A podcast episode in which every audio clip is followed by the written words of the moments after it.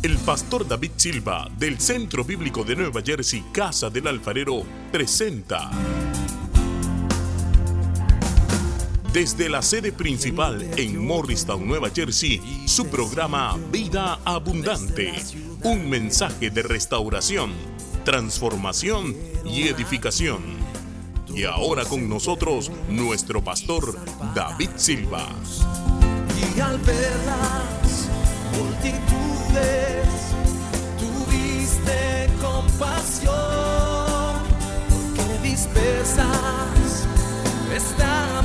versículo 17. Y el rey amó a Esther más que a todas las mujeres, y halló ella gracia y benevolencia delante de él más que todas las demás vírgenes. Lean voz alta.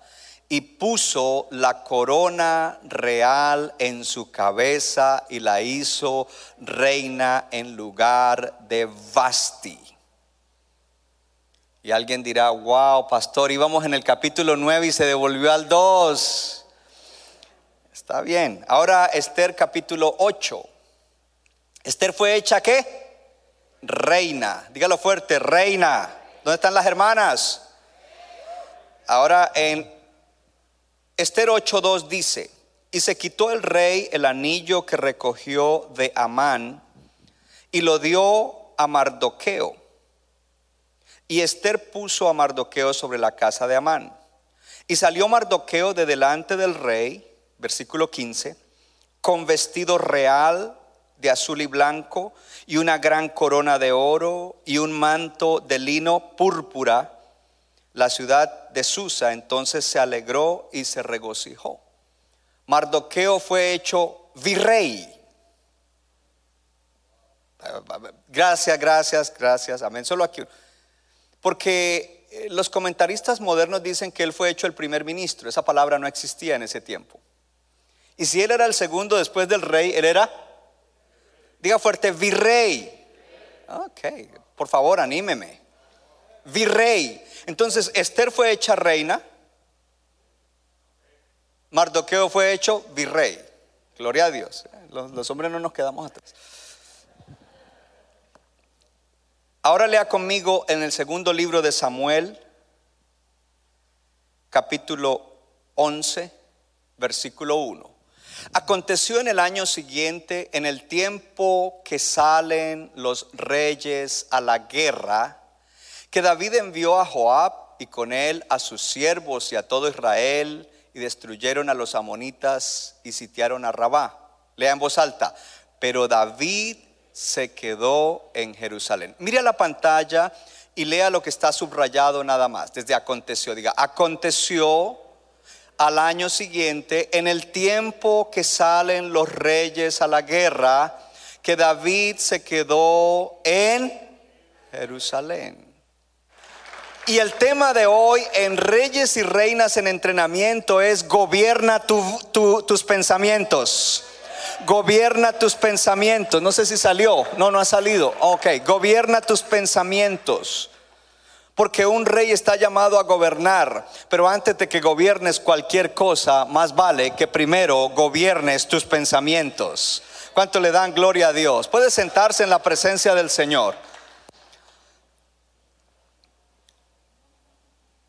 Vemos entonces en la palabra de Dios que Esther fue hecha reina y para que ella llegara a ser reina, ella tuvo un año completo de preparación. Seis meses con eh, mirra, seis meses con perfumes aromáticos y no era solamente eso, era una preparación de instrucción, era una preparación de cómo ella debía, eh, si fuese elegida reina, si el rey la escogiera como su nueva esposa, la reina, cómo ella debería vivir como reina. Hubo una preparación, hubo un entrenamiento. Además, debo añadir que es no solamente fue el entrenamiento que ella tuvo para llegar a ser reina eh, en el año que fue preparada, pero todo lo que Dios había hecho a través de la vida de ella con las enseñanzas de Mardoqueo era una preparación para que ella pudiera reinar. De igual manera Mardoqueo, Mardoqueo pues un hombre criado en las escrituras, porque luego se convirtió en un mentor, en un maestro de las escrituras, un siervo de Dios, que también vimos cómo a través de su servicio a Dios el Señor lo preparó, lo preparó y parte de esa preparación lo vimos en la parte final de su preparación cuando había amenaza contra su vida, en ayuno, en oración, en silicio, en ceniza y, y siendo fiel a Dios, pasando los procesos para que en este capítulo 8 fuera hecho virrey del reino persa. Hubo una preparación, hubo un entrenamiento. Y una de las cosas que entendemos es que si alguien es preparado para ser rey, está siendo preparado para gobernar. Día conmigo, gobernar. Gobernar. Vemos entonces que dentro de la parte del gobierno de los reyes, cuando usted lee en el Antiguo Testamento, uno de los aspectos que hacía que ellos pudieran ser exitosos en su gobierno, en su reinado, era que fueran hombres o mujeres, en el caso de Esther, de guerra. ¿Están aquí? Tenían que ser gente de guerra, saber guerrear. La palabra de Dios dice que nosotros somos reyes y sacerdotes. Dice que somos reyes y sacerdotes, real sacerdocio. Somos reyes y reinas espirituales, dice la palabra de Dios. A ver, para los que no aplaudieron, les voy a predicar de nuevo. La palabra de Dios, no yo, la palabra de Dios dice que somos real sacerdocio, somos reyes sacerdotes. Y que estamos llamados a gobernar, y ahorita le voy a mostrar lo que debemos gobernar, y dentro de nuestro, nuestro gobierno existe lucha y es la buena batalla de la fe. Y hoy quiero decirte que a no ser que tú estés preparado para gobernar y preparado para batallar como rey, no vas a ser alguien exitoso en la vida cristiana. Necesitas prepararte para luchar las batallas.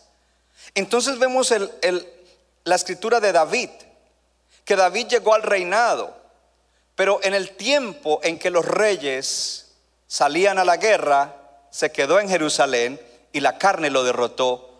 Y eso le trajo consecuencias, y aunque Dios un día lo perdonó, las consecuencias se dieron en su vida y en sus hijos.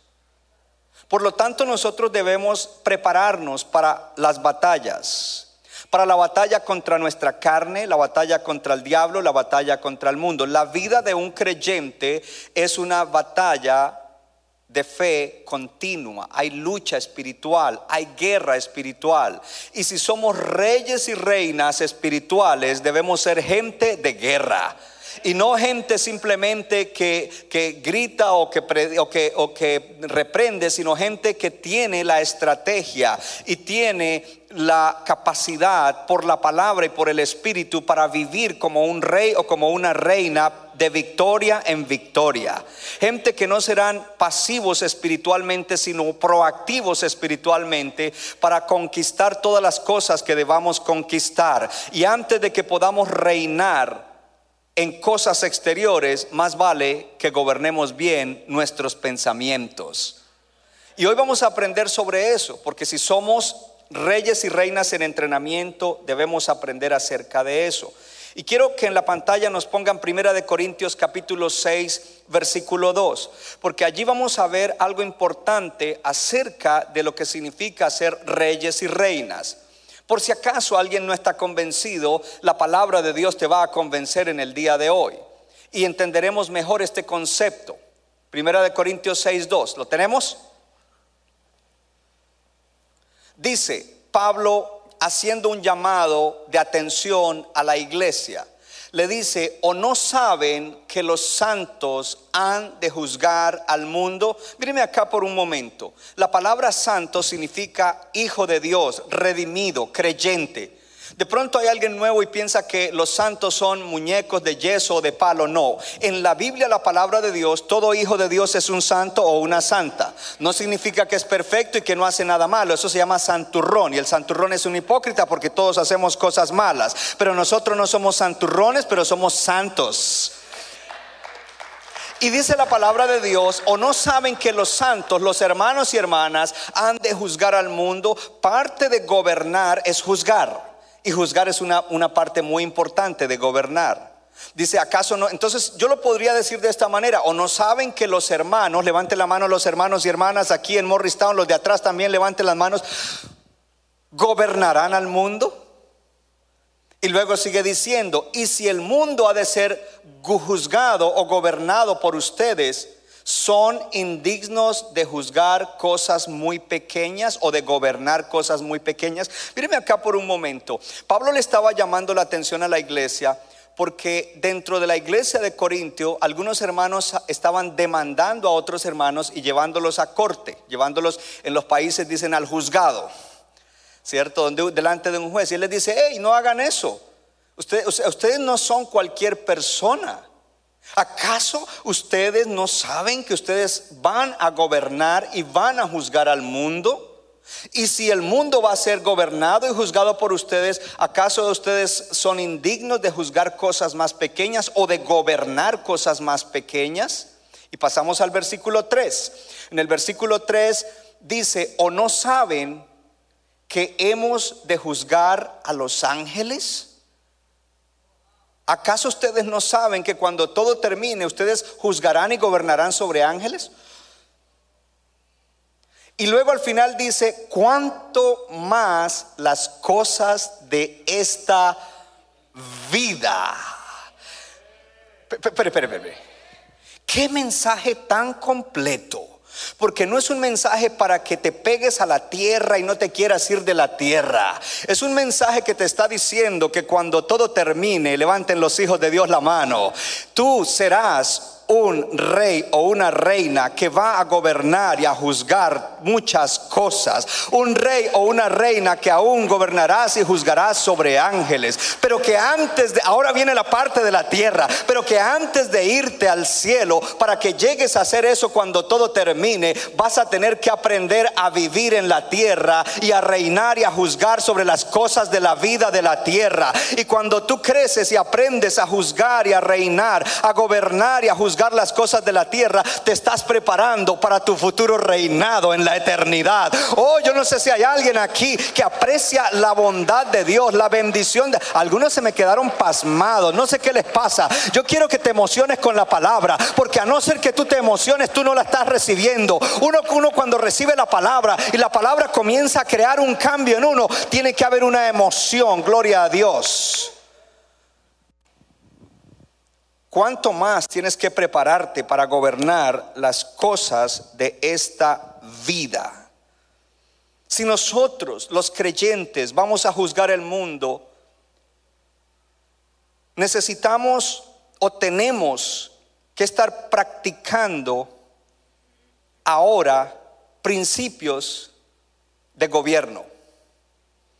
Lo cual nos indica que todo lo que la Biblia enseña para nuestra vida aquí son enseñanzas claves de la palabra de cómo debemos vivir y son preparación para que gobernemos, para que reinemos, para que reinemos un día en la eternidad, pero para que antes de irnos a la eternidad podamos gobernar bien todas las cosas de la vida. Y tu vida tiene siete áreas, tu área espiritual, emocional, física, material, tu matrimonio, tu familia, tu área económica, tu área mental, tu área social, tu área de servicio, cómo está cada área de tu vida. ¿Estás gobernando bien tu vida? Porque antes de que puedas gobernar bien otras cosas, debes gobernar primero bien tu vida. Y para que gobiernes bien tu vida, más vale que tú gobiernes tus pensamientos. Porque como tú piensas en tu corazón, así eres tú. Y si tú no gobiernas bien tus pensamientos, tú no vas en una buena dirección. Encontramos que en el comienzo, la idea de Dios para el ser humano era que reinara. En el libro de Génesis, cuando creó a Adán y a Eva, le dijo, ustedes van a sojuzgar la tierra, ustedes van a reinar, diga conmigo reinar, diga fuerte gobernar, diga conmigo juzgar.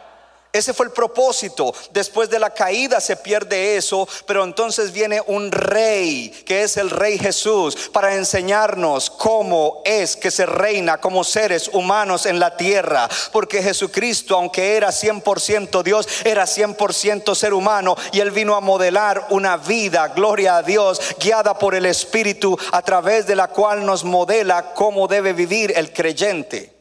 Una vida en la cual él podía gobernar sobre todas las cosas de la tierra, siendo ser humano, un ser humano que tenía emociones, sentimientos, que tuvo ansiedad en, en, Getsemaní, que tuvo hambre, que tuvo sed, que fue tentado, pero, pero no importando todas esas cosas humanas, por encima de eso, él gobernó bien su vida, él gobernó bien sus pensamientos, él cumplió su misión y Dios te está diciendo, yo te he llamado a ti y te he elegido para un tiempo como este y yo te estoy preparando y entrenando para para que seas un rey o una reina, pero para eso debes aprender a gobernar y a juzgar bien las cosas de esta vida. Y si tú lo haces, entonces tú vas a poder darle gloria a Dios con tu vida y podrás ser bendición a otros y a tus generaciones. Pero además de eso, tú podrás estarte preparando para un día reinar en la eternidad con Cristo Jesús, según dice la palabra de Dios.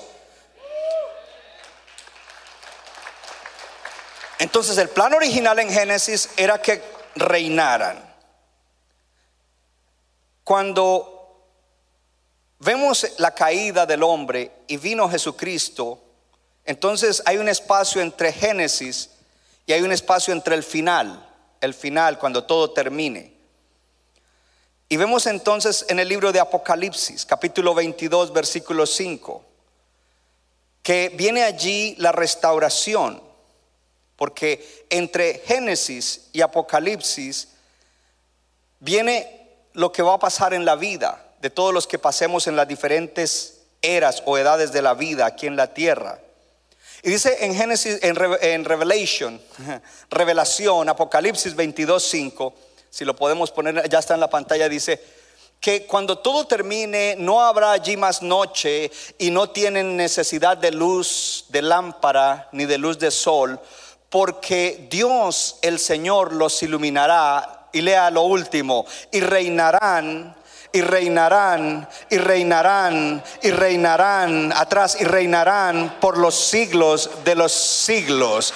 Oh, levante su mano y diga, no me queda duda de que en la eternidad yo voy a reinar con Cristo. Vamos a ver este lado, levante la mano y diga, no me queda duda que en la eternidad voy a reinar con Cristo. Si ve, a algunas personas les cuesta trabajo recibir este tipo de conceptos, pero no son mis conceptos, son los conceptos de la Biblia.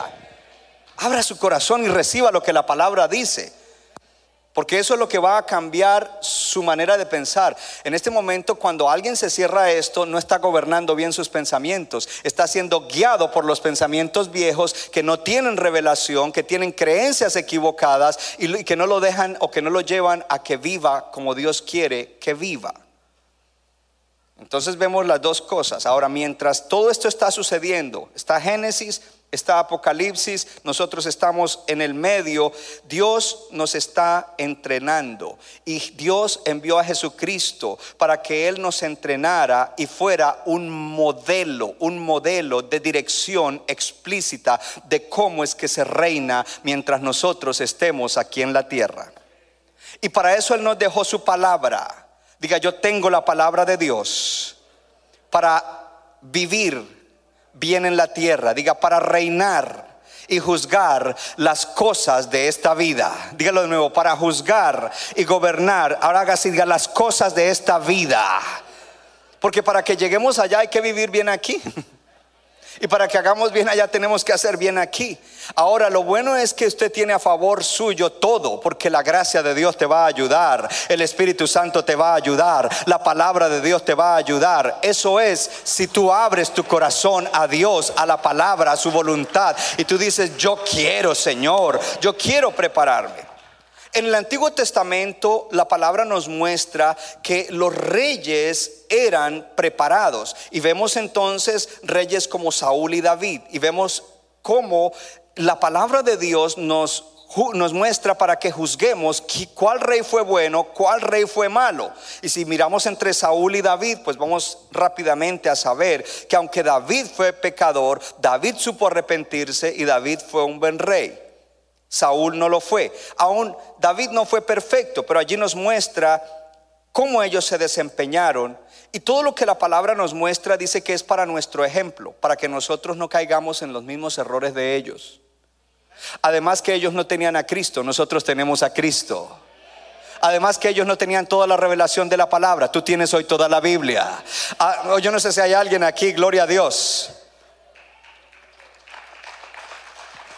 Ahora nosotros podemos mirar si estos reyes se desempeñaron bien y evaluar cuando miramos la palabra de Dios. Cuando miramos su vida contra la palabra de Dios, entonces miramos si ellos vivieron por los preceptos, los principios y los mandamientos de Dios y podemos mirar si ellos fueron justos para gobernar en el temor de Dios. Porque una de las cosas que se le pedía a los reyes era que gobernaran justamente y para gobernar justamente hay que tener el temor de Jehová porque para gobernar bien cualquier cosa se necesita sabiduría y el principio de la sabiduría es el temor a Jehová, el respeto reverente a Jehová. Cuando voy a hacer algo, primero pienso, Señor, ¿será que esto sí? Hay un respeto, gloria a Dios. No simplemente nos lanzamos de cabeza en todas las cosas sin pensar. Cuando hay un estilo de vida que me está haciendo daño, me detengo y digo, Señor, ¿qué está pasando? Porque hay un respeto reverente, hay temor a Jehová y la palabra nos muestra si estos reyes gobernaban justamente en el temor de Dios y la palabra te va a mostrar a ti si tú estás gobernando bien los asuntos de tu vida porque lo estás haciendo en el temor del Señor. Si tú eres una persona de adoración, porque allí mostraba, si los reyes eh, eh, eran reyes que agradaban a Dios, eran reyes que adoraban a Jehová y no tenían ídolos. Pero los reyes que fracasaron eran reyes que tenían ídolos. Para que tú gobiernes bien tu vida, debes tener una adoración exclusiva para el Dios verdadero, creador del cielo y la tierra, para su Hijo Jesucristo y para el Espíritu Santo. Pero algo que el Señor exigía a los reyes era sobre todas las cosas que fueran humildes. Y por eso David ganaba, porque Saúl fue arrogante. Miremos las instrucciones que se dan en Deuteronomio 17 comenzando en el versículo 18. Ustedes son reyes y reinas en entrenamiento. Y esta palabra le va a caer súper bien en este momento. Porque es la palabra que habla para nosotros hoy. Dice, y cuando se siente sobre el trono de su reino, hablando de los que iban a ser reyes, está entrenándolos, entonces escribirá para sí en un libro una copia de esta ley. Paremos ahí un momentito. Para que puedan reinar tiene que coger todo lo que haya escrito de la Biblia y escribirlo. Si vas a ser exitoso, más vale que estés metido en la palabra. ¿Cuántos de ustedes han copiado la Biblia en algún lugar? A mano o escribiendo. Ok. Quizás no le digo que haga eso.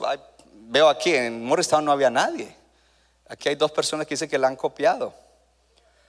Pero uh, toda, toda, desde afuera donde dice Santa Biblia y por dentro índice y luego los mapas. No, no, no, broma, broma. Pero mire lo que dice acá. Dice, cuando se siente en su trono, entonces escribirá para sí un libro, una copia de esta ley. Es decir, que tenía que escribir la palabra de Dios que estaba escrita del original que está al cuidado de los sacerdotes y levitas. Y no era solamente que lo escribiera, lea conmigo, y lo tendrá consigo, es decir, que lo tendrá al lado suyo, lo tendrá siempre llevándolo con él. Y leerá en él los domingos cuando vaya a la iglesia. ¿Qué dice? ¿Qué dice? Lo leerá todos los días de su vida Tú quieres prepararte para reinar bien las cosas de esta vida y eso como el medio de preparación para reinar en la eternidad. Más vale que estés metido en la palabra, más vale que leas la palabra todos los días de tu vida, más vale que no te limites solamente a leer la Biblia el día domingo cuando se le dice abra la Biblia en el libro de Esther. Más vale que tenga comunión con la palabra de Dios, que ame la palabra de Dios, que le dé tiempo a la palabra de Dios todos los días de su vida. Y los que enseñamos y predicamos, más vale que leamos la la palabra de Dios para nosotros, no solo para preparar enseñanzas, gloria al Señor. Y yo quiero confesarles que cuando yo leo más palabra para mí de la que leo para preparar enseñanzas. Y muchas de las enseñanzas salen de la palabra que leo para mí, porque cuando la palabra me toca digo, wow, esto está bueno, no voy a ser egoísta, lo voy a compartir con mis hermanos, porque seguramente hay algunos que tienen los mismos issues que yo tengo, gloria a Dios. Y yo sé que esto le va a bendecir, si me bendijo a mí, lo va a bendecir a ellos.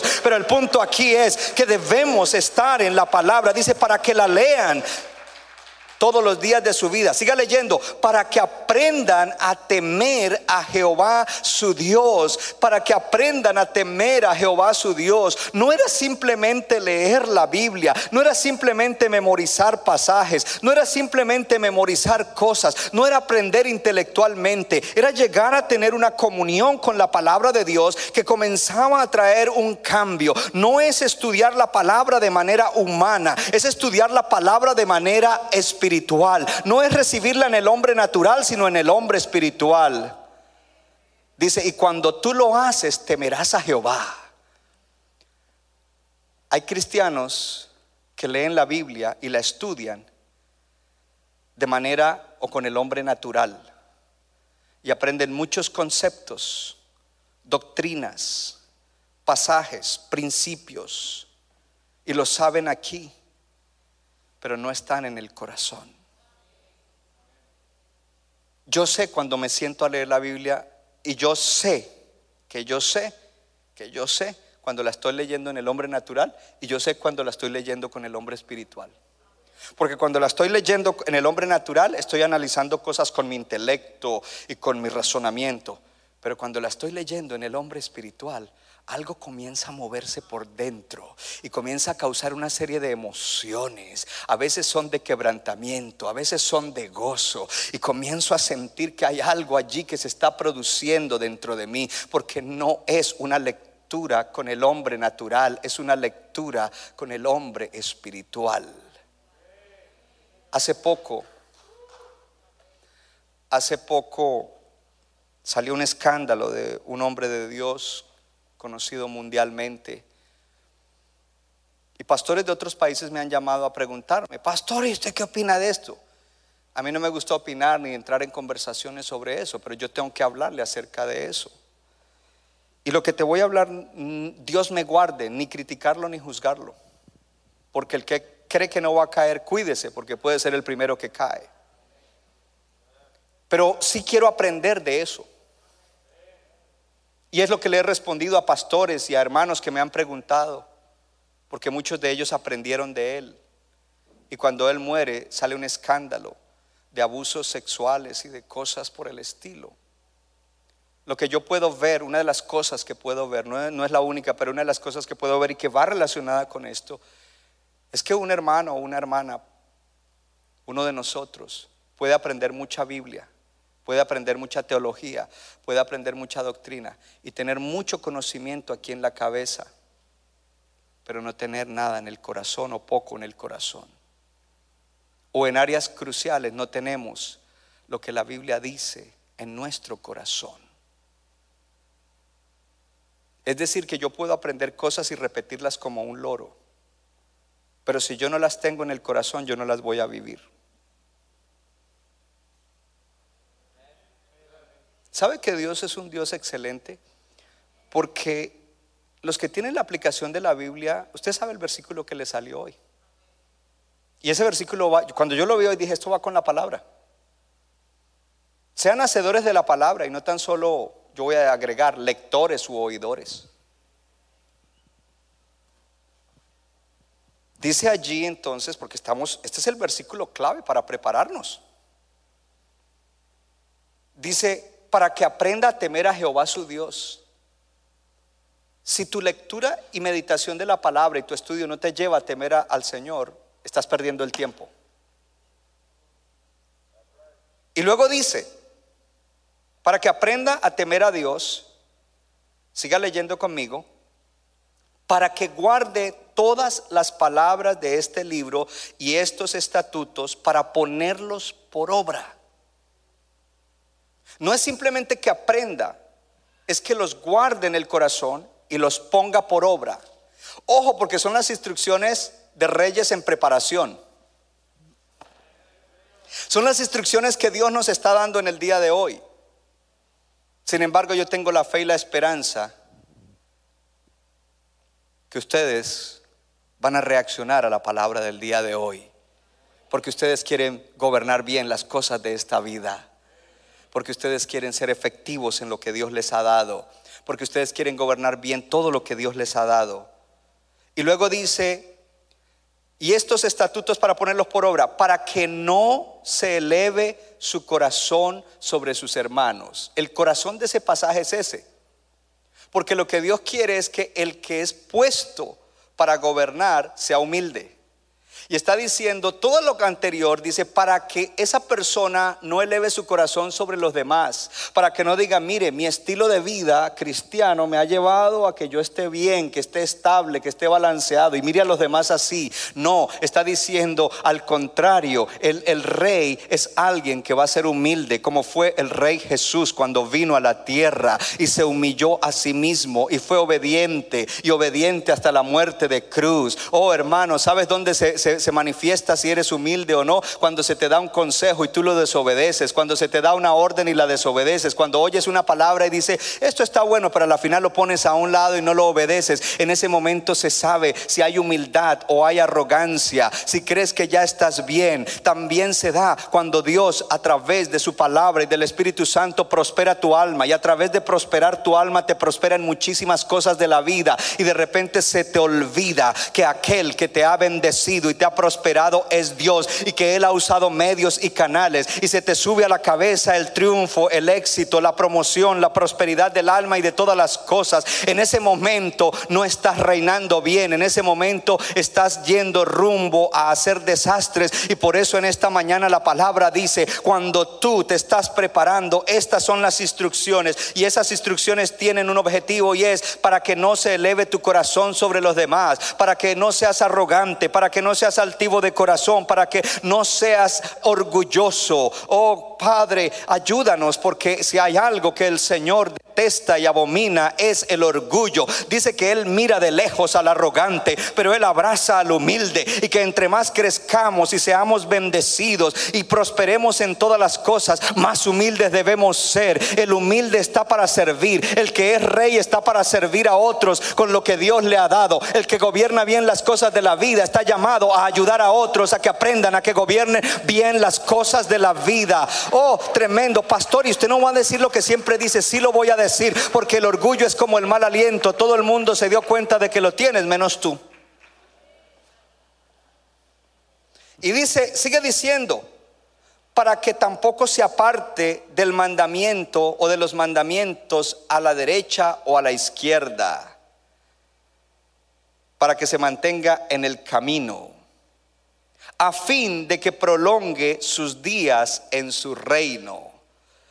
Oh, ¿sabe lo que yo creo? Que Dios le prolonga los días a, creyentes que dice, este está gobernando bien los asuntos de la vida, este da buen testimonio, este me sirve allí como una pieza clave para influenciar más gente. ¿Para qué me lo traigo si todavía hay gente que él puede influenciar? Todavía hay cosas grandes que él puede hacer para glorificar mi nombre. Le voy a dar más chance hasta los 97, gloria a Dios. Y los 97 no arrastrando la chancleta, sino hablando, predicando, ayudando, enseñando. Oh, yo no sé si hay alguien aquí. El reino se agranda para que se prolonguen sus días en su reino. Y luego habla de las generaciones y, y sus él y sus hijos en medio de Israel, para que sus generaciones sean generaciones benditas. Yo no sé si los supervisores le han compartido algo que mi hija Stephanie envió sobre todas las porquerías que quieren enseñar ahora en las escuelas. Más vale que usted esté educando a sus hijos y dándoles un buen ejemplo de cristiano, porque ese reinado que usted está aprendiendo, usted debe pasárselo a ellos, gloria a Dios. Claro, era para que, para que podamos entender el concepto de reyes y reinas en entrenamiento. Y este pasaje que acabamos de leer de Deuteronomio es la clave. Pastor, denos la conclusión y, y la aplicación. Ahí está. Lea la Biblia. Y no la lea para aprender, no la lea para, para memorizar, no la lea, léala para que pueda gobernar bien sus pensamientos, para que pueda renovar su mente, para que su vida sea transformada por medio de la renovación de su mente o de sus pensamientos. Uno de los temas más tremendos eh, que me gusta muchísimo es el de la renovación de la mente en la Biblia desde el Antiguo Testamento. De hecho, cuando Adán y Eva cayeron, de ahí en adelante lo, que lo siguiente que necesitaban era renovación de la mente, lo cual se llama arrepentimiento, cambio de manera de pensar, cambio de manera de ver. Era la necesidad primera que tenían para poder ser restaurados. Y todos nosotros la tenemos. A veces venimos a Cristo y seguimos con mentalidad vieja, con pensamientos viejos y revolvemos y hacemos un zancocho. Tomamos principios de la palabra de Dios que se convierten en pensamientos, pero mantenemos otros pensamientos que no son de la palabra de Dios y seguimos viviendo una vida híbrida, mitad gasolina y mitad corriente. Y Dios nos llama a que solamente vivamos por la palabra de Dios, por el poder de la palabra de Dios. Sí, eh, eh, diga conmigo, no existen los cristianos híbridos. No existe eso. Como reyes estamos llamados a luchar batallas. Y la batalla primera es la batalla de la mente. No le voy a decir que levante la mano, pero yo creo que si dijera cuántos tienen batallas mentales, todos debemos levantar la mano. No hay nadie que diga que no. Y el que dice que no, pues eh, ya está perdiendo la batalla. Ya la perdió. La perdió tanto que ni siquiera se ha dado cuenta que en su mente cree que no hay batalla en la mente. Entonces, entramos en algunos principios. Tu vida se va a mover. Entonces, estamos hablando de la batalla de la mente, de la renovación de la mente. Tu vida se mueve en la dirección de tus pensamientos más fuertes. Tus pensamientos más fuertes, tus pensamientos más frecuentes son los que le dan dirección a tu vida. Los pensamientos más fuertes que hay en ti son los pensamientos que moldean quién tú eres o quién yo soy. Y usted dice, pastor, eso está muy extremo. No, no está extremo, es la realidad. Dice la palabra que como uno piensa en su corazón, así es el tal. Entonces miramos que nuestra vida sigue la dirección de nuestros pensamientos. Diga conmigo, mi vida está siguiendo la dirección de mis pensamientos. Cuando hay un área donde tú estás bien, significa que tú estás pensando bien en esa área. Y si estás pensando bien, estás pensando con los principios y preceptos de la palabra de Dios para esa área. Pero cuando hay un área en la cual no estás bien, tú no estás pensando acerca de cómo vivir esa área con los principios de la palabra, sino con tus creencias antiguas, con tus pensamientos antiguos con tus tradiciones antiguas y no estás aceptando la palabra de Dios, aunque la hayas memorizado y estés engañado pensando que porque la memorizaste estás viviendo bien, porque el resultado que se ve en esa área de tu vida es que estás pensando mal. Muchas veces entonces queremos cambiar y sobre todo a final de un año y comienzo del otro decimos, este año sí voy a leer la Biblia, este año sí voy a orar más, este año voy a hacer ejercicio para diferentes cosas, este año voy a ser un mejor esposo y voy a lavar los platos de vez en cuando. La palabra de Dios entonces nos muestra la importancia de que nuestra vida cambie a través de la renovación del pensamiento de la renovación de la mente. ¿Sabe qué es interesante? Que aún los expertos hoy, científicos, están diciendo que para que una persona cambie comportamientos y conductas debe cambiar su manera de pensar. Y ellos pues se jactan de que lo han descubierto. La cosa es que eso está hace miles de años en la Biblia. Nada más vaya ahí a Jeremías y en Jeremías dice, dice, ustedes, pueblo mío, eh, están mal porque están cosechando el fruto de sus pensamientos porque rechazaron mi palabra. Y quiero mostrarle entonces ese principio. Filipenses capítulo 4, versículos 8 y 9. Dice, por lo demás, hermanos, todo lo que es verdadero, todo lo honesto, todo lo justo, todo lo puro todo lo amable, todo lo que es de buen nombre, si hay virtud alguna, si algo digno de alabanza, en esto piensen. Vamos a leer eso de nuevo. Por lo demás, hermanos, todo lo que es verdadero, todo lo honesto, todo lo justo, todo lo puro, todo lo amable. Hello, todo lo que es de buen nombre, si tiene virtud alguna o si es digno de alabanza, en esto piensen. Pero sigue, en el siguiente versículo dice, lo que aprendieron y recibieron y oyeron y vieron en mí, esto hagan. Y lo tercero que dice es, y el Dios de paz estará con ustedes. Pastor, ¿qué es lo que me está tratando? Te estoy diciendo que tu vida va en la dirección de tus pensamientos más fuertes. Y lo que Pablo está diciendo aquí es que cuando tus pensamientos más fuertes son todo lo verdadero, todo lo honesto, todo lo justo, todo lo puro, todo lo amable, todo lo de buen nombre, todo lo que tiene virtud alguna, todo lo que es digno de alabanza. Cuando tú piensas así, entonces tú podrás accionar y hacer lo que has oído, lo que has visto, lo que te han modelado, gloria a Dios de la palabra, y entonces tendrás como consecuencia una experiencia, y la experiencia es, el Dios de paz estará contigo. Mire ahí la secuencia. La encontró. Dice, piensen en todo lo que es verdadero, honesto, justo, puro, etcétera. Pensaste. Dice, ahora lo siguiente, hagan lo que han recibido, lo que has aprendido, lo que has oído, lo que has visto. Es si piensas así, accionarás así y el resultado será una experiencia. El Dios de paz estará contigo. Hay una revelación profunda ahí, porque la palabra paz es shalom. Y shalom es prosperidad integral, espíritu, alma y cuerpo. Entonces dice, cuando tú piensas de esa manera, cuando tu mente está yendo en la dirección de lo verdadero, lo honesto, lo justo, lo puro, lo amable, etcétera, y tú accionas conforme a eso, porque si de verdad está en tu corazón, tu, tu vida se moverá en esa dirección. Tu resultado será que el Dios de paz, el Dios de shalom, el Dios que prospera el alma y por ende te prospera en todas las cosas, estará contigo.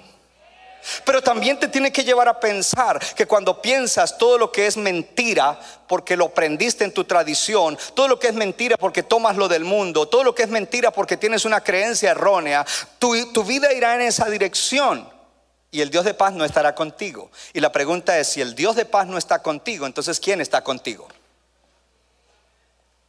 Y no estoy diciendo a los creyentes de una manera general. Hay áreas de nuestra vida en las cuales a veces el Dios de paz no está con nosotros. Porque no estamos pensando bien en esa área.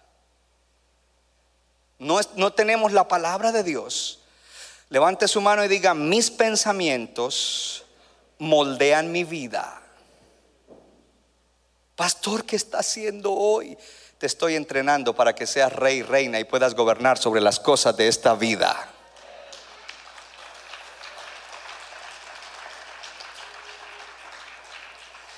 Entonces, toda la rama de la psicología en el día de hoy ha hablado de cambios de comportamientos. Mírenme acá porque este punto es importante, cambios de comportamientos.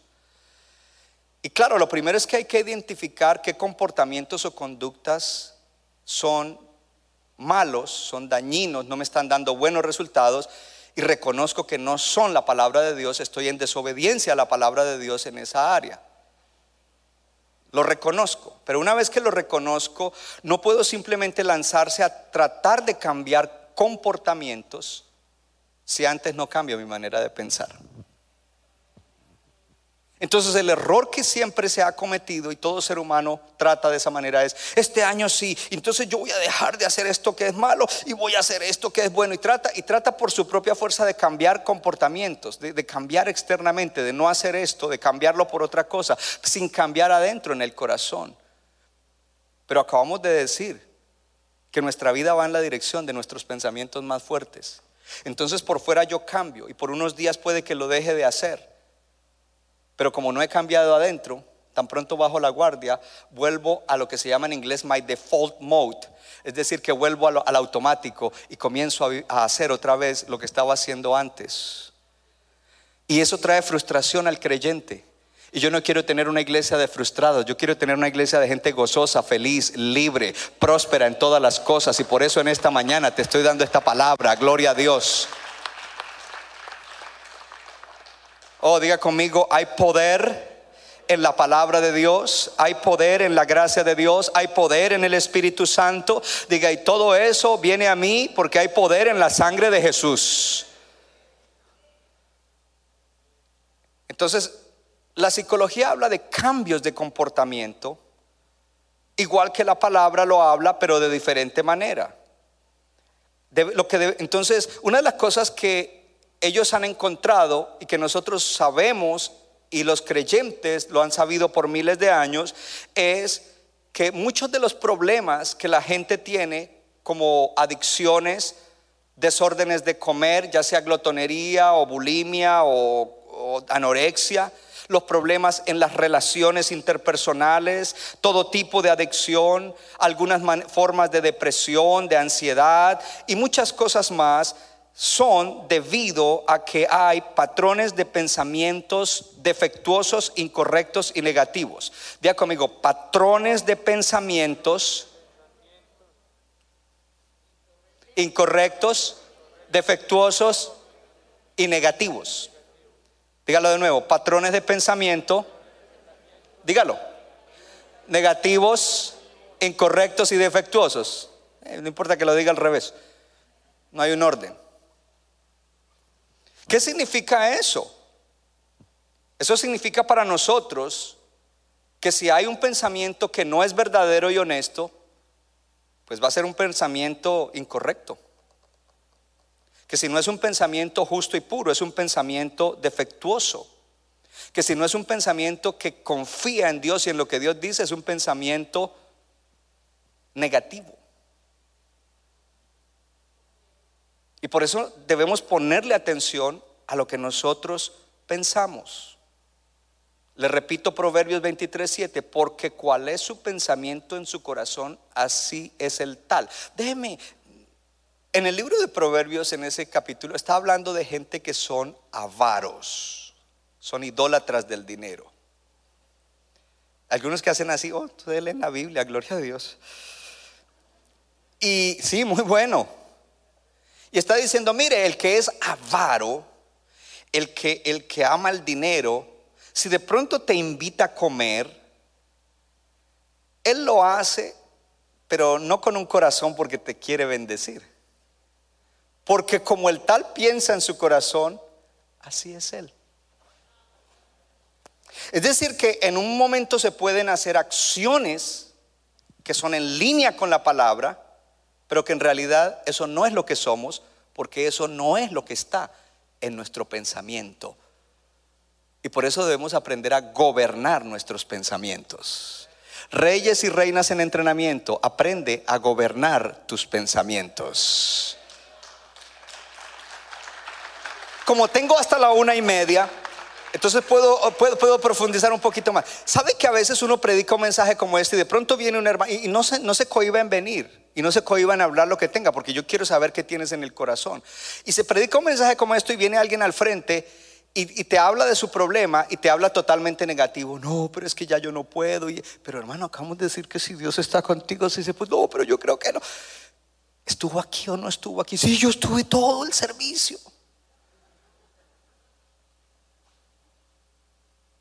¿Por qué? Porque ese pensamiento que se le transmitió de la palabra todavía no es el pensamiento más fuerte en su mente. Ese pensamiento es débil. El más fuerte es el que le está diciendo no se puede. Así no es. No vas para ningún lado. Y ahí es donde el creyente tiene que pelear la batalla contra eso. Ahí es donde tiene que comenzar a gobernar sus pensamientos.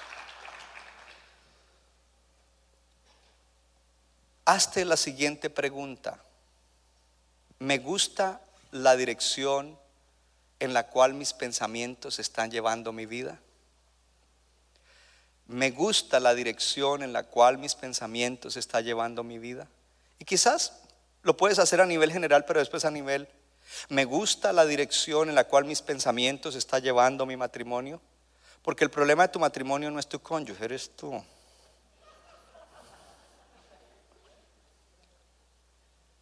Me gusta la dirección en la cual mis pensamientos está llevando como manejo lo que Dios me da? Y si la respuesta es no, entonces este mensaje es para ti. Esta serie es para ti, porque eres un rey o una reina en entrenamiento. Para que gobiernes bien sobre las cosas de esta vida.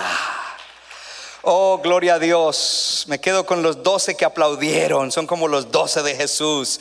Aleluya. No sé si en, Morristown habrá otros doce o todos están aplaudiendo. Mm. Pastor, ¿y por qué le gusta que aplaudan? Ahorita te cuento. Mire, yo prediqué este mensaje y estoy súper emocionado. Algunos nunca lo han oído y están. Como que eso no les parece. Eso es parte del, del cambio. Ahorita te voy a explicar eso. ¿Cuántas veces hemos tratado sin éxito de cambiar hábitos y de forzar nuestro tren de pensamiento descarrilado a que entre en la carrilera? Y de todas maneras no lo logramos. Lo que tú tienes que entender en el día de hoy es que tú tienes que rendirte a Dios, a su espíritu, a su palabra, para que haya una transformación en tu pensamiento. Diga, aparte de Dios no lo puedo hacer. Diga, sin Dios no lo puedo hacer. Sin la palabra de Dios no lo puedo hacer. Sin el Espíritu Santo no lo puedo hacer. Sin la gracia de Dios no lo puedo hacer. Ahora diga lo contrario. Con Dios lo haré. Con la palabra de Dios lo haré. Con la gracia de Dios lo haré. Diga, este año va a ser un año extraordinario en el cual voy a crecer como nunca antes había crecido. Voy a vencer en áreas que antes no había vencido. Van a cambios extraordinarios en mi vida que anhelé por mucho tiempo. Este año es mi año. Gloria a Dios.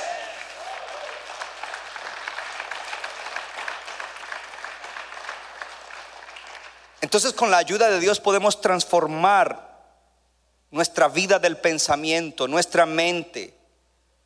Porque a través de la palabra de Dios y en nuestra relación con Él podemos parar de creer todas las mentiras que nos han hecho daño, que nos han llevado a vivir de manera incorrecta. Podemos terminar todo ciclo vicioso de pensamientos destructivos que nos llevan a, que pareciera que estuviéramos dando vueltas en el desierto en esos aspectos de nuestra vida y no hay avance. Este es el tiempo. Permite con tu relación con Dios y con la palabra renovar tu mente, saturar y cambiar.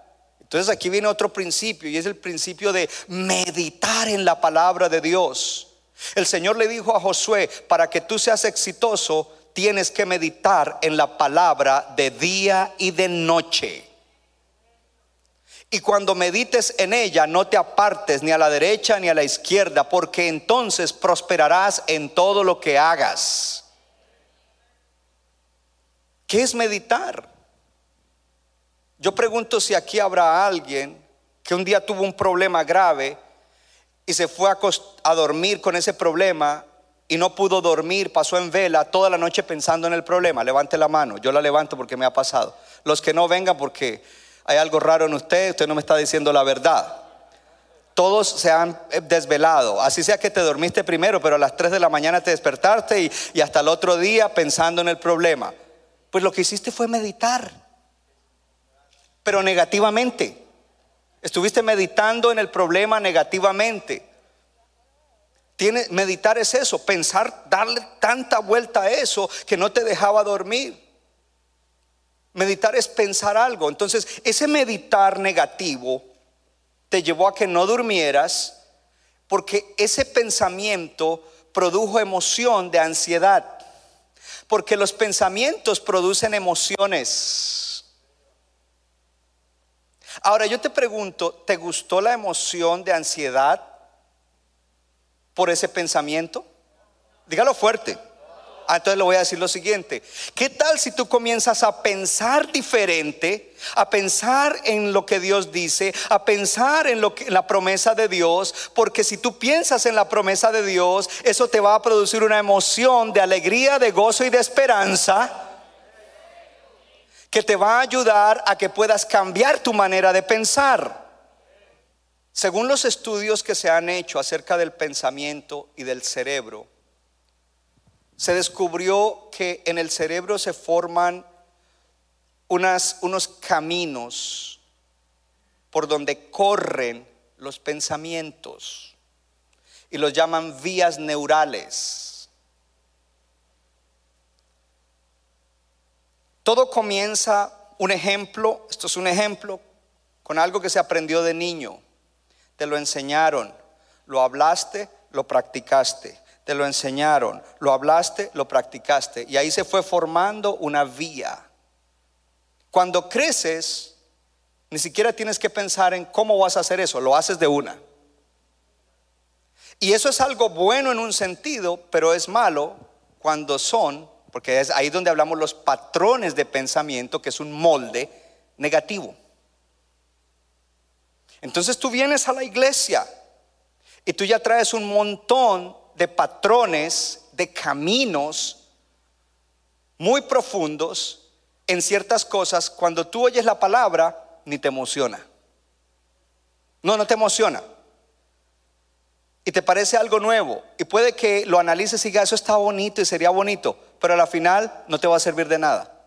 Porque cuando sales, lo que vas a hacer es volver a pensar con el patrón viejo, con ese camino profundo que ya hay por donde corren los pensamientos con los cuales has vivido en esa área de tu vida. Por eso es que no es fácil renovar nuestra manera de pensar. Y por eso es que se necesita una intervención sobrenatural. Y por eso dice en Romanos capítulo 12, no se conformen a este siglo, pero sean transformados por la renovación de su mente o de su entendimiento o de sus pensamientos. Y en 1 Corintios 3:18 dice que nosotros somos transformados de gloria en gloria, como en la imagen de Jesús por el Espíritu Santo. Entonces, si somos renovados, si somos transformados por la renovación del pensamiento y somos transformados de gloria en gloria, significa que esa transformación del nivel de gloria donde estoy a otro nivel requiere la renovación de mi mente y esa renovación de la mente es operada por el Espíritu Santo para que yo me parezca más al rey que vivió en la tierra y me modeló cómo gobernar las cosas de esta vida. ¿Cuántos lo toman? Entonces termino con esta explicación. ¿Cuántos quieren que este tema siga? Porque esa es la clave para que haya cambios verdaderos y duraderos. Entonces, esos moldes o patrones de pensamiento o esos, esas vías neurales que se formaron en nosotros son, voy a darle una ilustración, son como cuando alguien sale a caminar en el campo donde hay muchos árboles y hay un sendero que ha sido hecho de aquellos que caminan por ahí. Resulta que los que han caminado por ahí, han caminado tanta gente por ahí, han pasado tanto por ahí, que ahí ya no hay hierba, ahí no hay pasto, ahí no hay maleza, de tanto que han pisado. Ahí está el camino bien hecho. Igual son esos patrones que ya están hechos en nosotros. Han pasado tantas veces esos pensamientos una y otra vez por ahí que ese sendero está bien hecho, bien establecido, bien fuerte. Y si tú quisieras abrir otro sendero en el bosque, entonces tú vas a entrar donde hay hierba y hay maleza y vas a tener que comenzar a pisar ahí. El primer día que camines por ahí no se va a formar muy bien ni el segundo, ni el tercero, ni el cuarto, ni el quinto, ni el sexto. Vas a tener que pasar muchas veces por ahí para formar el nuevo sendero. Y mientras vas pasando por ahí, vas formando el nuevo sendero, abandonaste el otro para que el otro se vaya cerrando. Le va creciendo la hierba, la maleza, el pasto, le va creciendo, gloria a Dios, y se va formando el nuevo sendero por donde van a correr los pensamientos verdaderos, honestos, justos, puros, amables Entonces aquí viene una palabra para, para ustedes, iglesia. Hermano, hermana, please, please, please. Si tú no eres una persona de oración, si tú no eres una persona de leer la palabra, mucho menos meditar, necesitas comenzar a luchar en esa área y formar un patrón de pensamiento, un canal, un camino por el cual tú puedas deleitarte en eso hasta que se forme. ¿Y sabes cómo se va a formar? A través de repetir, repetir, repetir, repetir, repetir. ¿Qué repito? Repito lo que dice la Biblia, repito pensar y repito hacer. Repito pensar, repito hablar, repito hacer. Repito pensar, repito hablar, repito hacer. Muchas veces comenzamos y salimos en fuego. Mañana sí comienzo mi lectura de la Biblia y voy a apagar todos los cacharros y los voy a poner en otro cuarto. Y, y al segundo día, más vale que te levantes y digas, se trata de mi vida. Se trata de que yo voy a reinar en las cosas de esta vida y voy a vivir bien. Voy a comenzar y voy a luchar y me voy a preparar de nada sirve seguir predicando y predicando y predicando palabra y no vemos cambios. Esto que le voy a decir ahora eh, pertenece al, siguiente mensaje. ¿Usted se ha dado cuenta que yo predico los mismos mensajes de diferente manera? Pastor, este el año pasado predicó como 20 mensajes sobre la renovación de la mente. Pastor, ¿y por qué lo hace? Yes. Por eso mismo, porque muchos siguen caminando por los senderos viejos, viciados, negativos, incrédulos, y no han abierto el sendero nuevo con la palabra. Y quiero dársela tanto una y otra vez hasta que el nuevo sendero se forme y, lo, y abandones el viejo y entres en el nuevo. Entonces ahí vas a ver el cambio y vas a ver la bendición de Dios. Centro Bíblico de New Jersey, Casa del Alfarero, presentó su programa Vida Abundante. Si usted desea obtener más información y lo último que acontece en nuestro ministerio, visítenos en el internet www.centrobibliconj.org. Y ahora también puede estar más cerca del pastor David Silva a través de su Facebook donde encontrará palabra de Dios por la mañana, tarde y noche. Búsquelo en Facebook como Pastor David Silva. No se equivoca, le da forma al barro para su deleite. Somos vasos de su agrado